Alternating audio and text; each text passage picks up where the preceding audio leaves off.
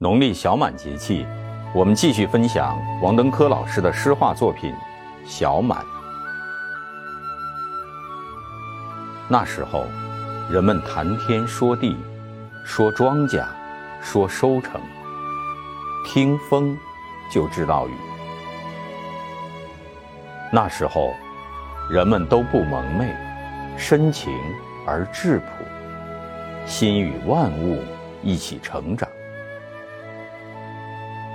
那时候，人敏感而有生气，任何时候都分得出过与不及。比如小满，比如这尚未丰盈的一刻，寂寞繁华，事无巨细。